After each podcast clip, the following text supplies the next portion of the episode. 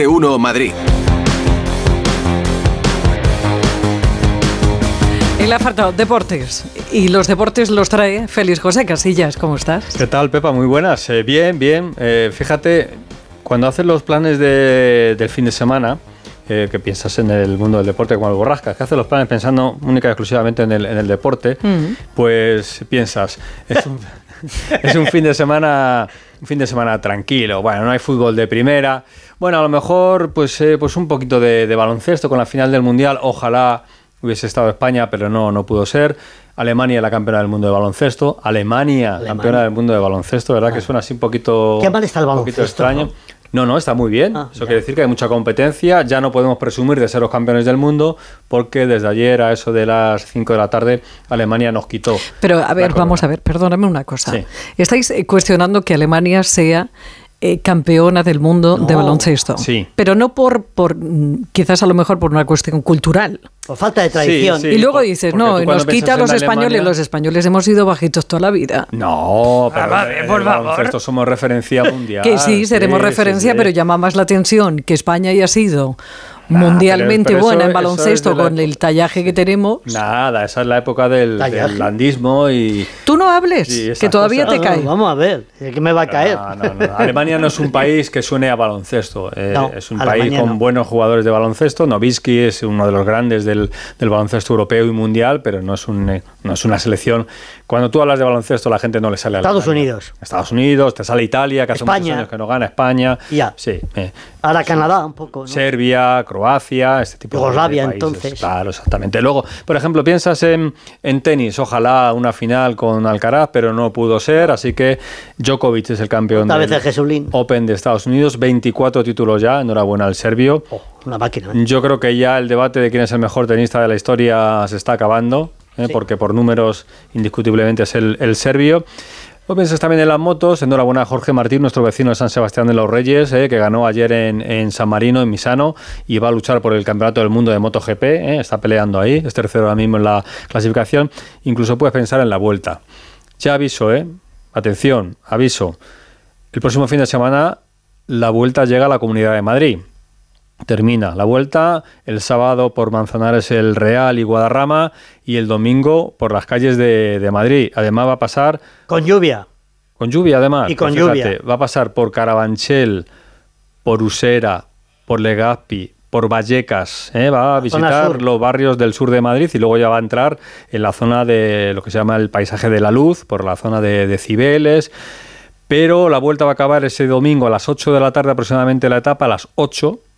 Y a las 9 juega el Real Madrid en el Bernabéu. Ah, qué bien. Uf, qué ¿vale? lío Así de que- ciudad vamos a así tener. que tener cuidado el domingo, todos Qué aquellos que tengan planes por Madrid, que saben que el domingo va a estar complicado. ¿eh? Fiesta. Porque llegar al centro de Madrid, ¿a qué hora? ¿Dónde está puesta la mitad? La meta en, en Cibeles. Cibeles. Siempre, ¿no? Sí, sí, Vale. sí. Y ¿A qué hora más o menos está previsto que entre en Cibeles? Entre va la primera, la primera te hablo de memoria, ¿eh? porque lo miré hace tiempo, pero yo creo que va a ser a eso de las 6 de la tarde. Bueno. Sí, van a estar dos horas circulando por, por esa zona de, de Madrid, Cibeles, Castellana, sube Gran Vía. Bueno, pues esa va a ser la zona. Pero ya te digo que antes va a entrar por, por Carabanchel. Sale del hipódromo, la última etapa sale del hipódromo. Con lo cual van a estar en, en Madrid durante todo, durante todo el día, ¿vale? Así que bueno. Todo esto te lo vengo a contar porque pensabas que era un fin de semana tranquilo, pero ayer por la noche, nueve y media, Ole. comunicado de Rubiales, Ahí está.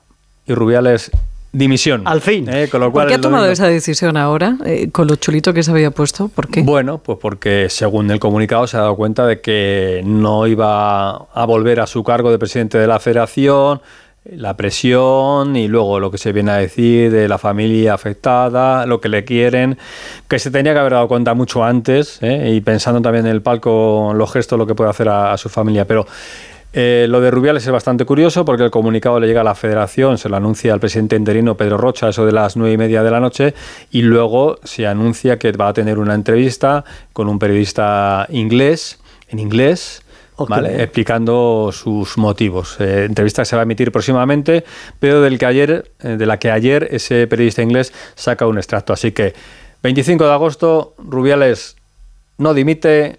No voy a 10 dimitir. de agosto, Rubiales Sí, voy a dimitir. No voy a dimitir. No voy a dimitir. no voy a dimitir. No voy a dimitir. No voy a dimitir. About my resignation, yes, I'm going to do. Yes, because I cannot continue my work. Bueno, pues hmm. voy a firmar mi eh, resignación, eh, mi, mi, adiós, mi renuncia, lo, voy a hacer. No puedo seguir con, con mi trabajo. Hombre, tenía que hacerlo porque se le quedaba algo de dignidad, tenía que hacerlo. Pero a mí es que tantos cambios de opinión me están, me están volviendo loco. Todo Vivimos en, en, la era de los cambios de opinión y, y no hay gente coherente con su palabra, ya no hay palabra. A todo esto, pues el mundillo del deporte revuelto, el mundillo de la Federación Española de Fútbol revuelto, el mundo político revuelto, quien más que menos celebrando, ¿eh? nos lo dijo ayer el secretario de Estado para el Deporte en Radio Estadio Noche, dijo que era un alivio para el gobierno esta decisión que ha tomado eh, Rubiales. Y yo esperando a los jueces. Y algunos, algunos que todavía se tienen que manifestar. No sé si hasta ahora, a la una y 22 minutos, en la sede de la Liga, ¿eh? con rueda de prensa de Javier Tebas, se está comunicando algo. Es verdad que está con otro motivo, no por este, pero Tebas seguramente diga algo, porque si hay alguien feliz seguramente en el mundo del fútbol ahora mismo será también Tebas. Allí está Rafa Fernández. Hola Rafa, ¿qué tal? Buenas tardes. Hola, ¿qué tal? Pues mira, me he salido justo de, ese, de esa presentación, de un taller de, sostenibilidad eh, que está haciendo aquí eh, la Liga con Javier Tebas como evidentemente máxima estrella y con yo creo que ha entrado con una cara de una sonrisa eh, así como picarona, diría yo, Javier Tebas este, a esta sala.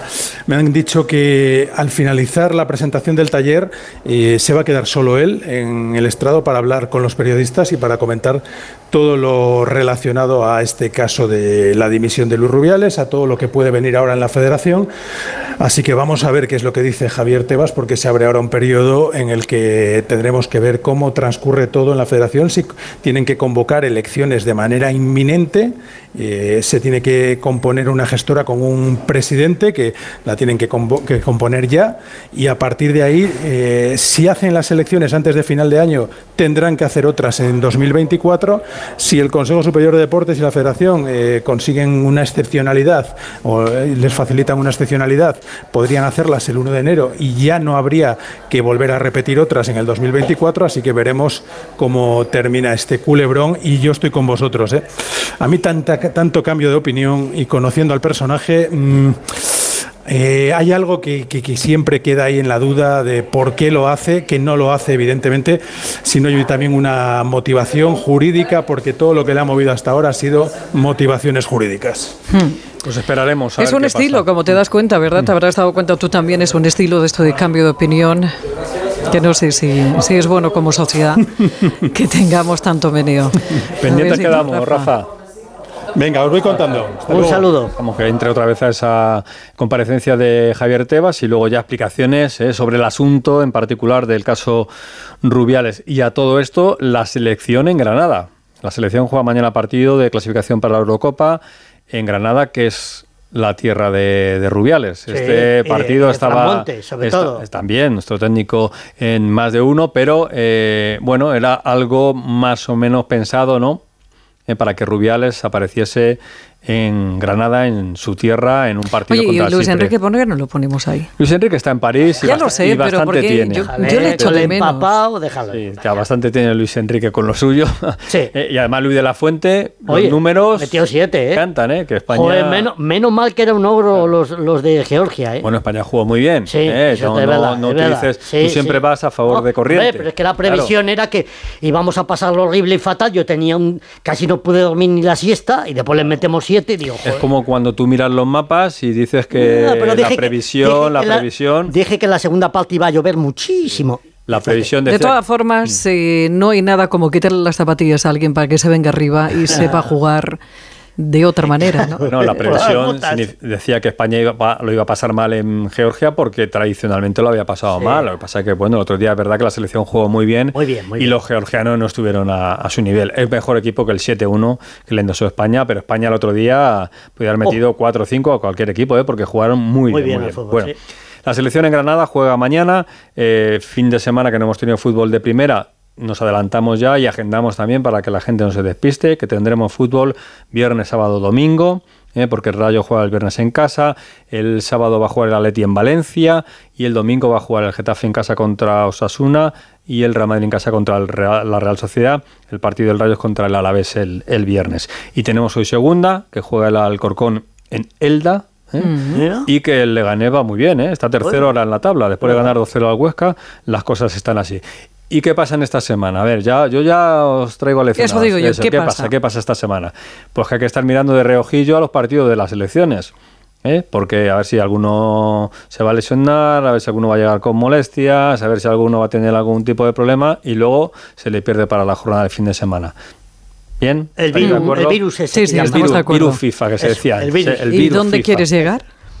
Pues a preguntarle a Hugo Condes, por ejemplo. ¿Cómo están los míos? ¿Cómo están los del Atlético de Madrid? Que son los que van a jugar el sábado y sobre todo porque esta semana también se aprovecha para todos aquellos que se han quedado en casita lesionados aceleren para ver si llegan el fin de semana, ¿no? Por ejemplo, Hugo Condes, ¿de quién va a estar pendiente la Atleti? ¿Qué tal? Buenas tardes. ¿Qué tal? Muy buenas a todos. Sí, bueno, pues mira, principalmente está pendiente de Coqui y de Jiménez, porque Memphis y Reinildo no van a llegar, pero Jiménez espera que si bien hoy, si no es hoy, mañana, eh, seguramente se incorpore al grupo y pueda entrar incluso en convocatoria contra el Valencia. Así que buenas noticias en Atlético de Madrid. Vamos a ver lo de Coque, porque quieren tener mucha paciencia, porque ya sabes que es el único futbolista que teóricamente no tiene reemplazo en el equipo, aunque lo está haciendo fenomenal Pablo Barrios. Igual para Valencia no y no sé si para el inicio de la Champions, porque el objetivo es que esté para el derby contra el Real Madrid, que es el siguiente partido de liga después de la visita a Mestalla del conjunto rojiblanco.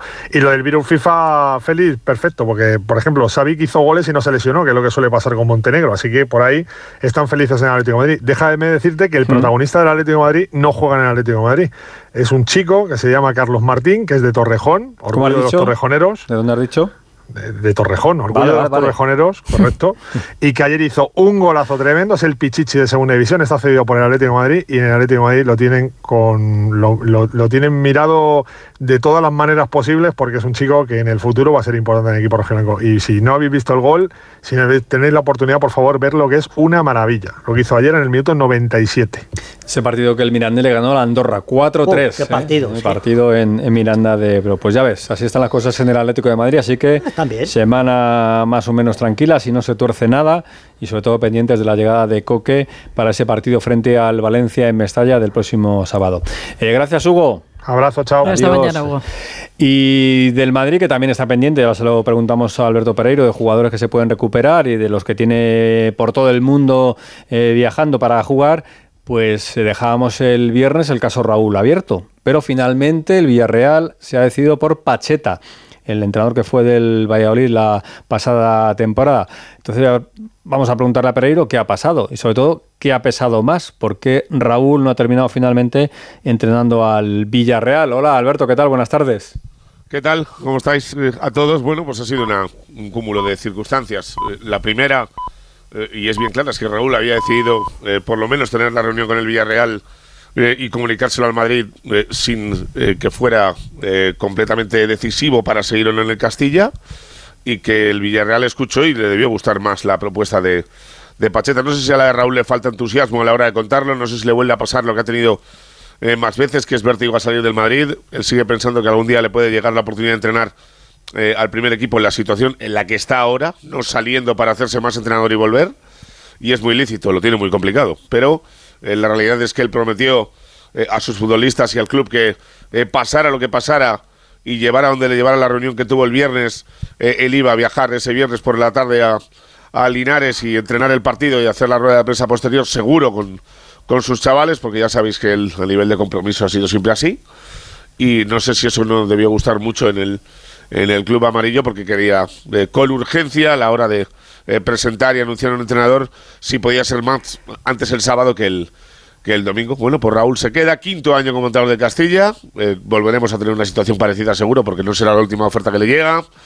Y alguno que estaba por debajo esperando que ya era su opción, pues se tendrá que quedar en el juvenil eh, como es el caso de Arbeloa, sabiendo que ha estado tocando con los deditos el hecho de entrenar al segundo equipo del Madrid. Bueno, pues eso en cuanto a Raúl, lo que queda claro ahora mismo es que si hay oferta, la puerta la tiene abierta, que es algo que se dudaba anteriormente, y en este caso pues ya se ha abierto un poquito, un poquito esa posibilidad de que Raúl salga del Real Madrid Castilla. Y, perdió el Castilla, por cierto. Perdió, perdió el Linares, dos goles a uno. sí, señor. Bueno, y de los que se pueden recuperar y de los que andan por ahí, ¿alguna novedad, Alberto? Bueno, 12 fuera tiene el Madrid. De momento, en los partidos de la primera tanda y los que empiezan en el día de hoy, eh, Francia y demás, eh, todo medianamente tranquilo. No hay que lamentar absolutamente nada. Eh, alguno con molestias, eh, como puede ser el caso de Camavinga, pero en principio no va a pasar a mayores. y de los que están aquí en Madrid, ya sabes, Arda Güler sin fecha, Vinicius en principio sin apretar para que vuelva, se complica mucho. Eh, que juegue en el derby. Y si no juega en el derby, eh, ya sabes que la teoría es que va a esperar eh, dos semanitas más, porque hacerlo frente a Osasuna significa que se tenga que ir luego con Brasil, con el riesgo que eso conlleva. Así que le volvemos a poner la fecha el día 22 de octubre frente al Sevilla. Y Ceballos, que puede volver mañana a las 11 a entrenar con sus compañeros después de que se lesionara en la pretemporada. Mendilla está, así que con lo de que Mendy ya esté, ya estamos todos tranquilos y tenemos para contar cositas el fin de semana, eso, eso más que seguro. Qué malo eres. Gracias, Pereiro. Eh, lo sé porque tú le defiendes, pues yo, le defiendo menos. Claro, por eso, por eso. Eh, cada vez que Pereiro diga que Mendy no, yo digo que Mendy sí. Y así estamos todos los fines de semana. ¿Cómo lo pasas? Adiós, Pereiro, hasta luego. Eh, que nada, que como ha acabado el Mundial de Baloncesto, pues ya tenemos baloncesto oficial y este próximo fin de semana Supercopa de España en Murcia y el sábado tenemos un, ya para empezar así, un Barça Real Madrid. ¿eh? Barça Real Madrid en la Supercopa de Baloncesto. La oportunidad de ver a Billy con la camiseta del Barça, Billy Hernán Gómez, y ya veremos porque andaba el Madrid ahí intentándolo, a ver si pueden tener a Garuba, también otro jugador de la selección, ex NBA, con el Real Madrid. Mañana más, feliz. Hasta mañana. Onda Cero.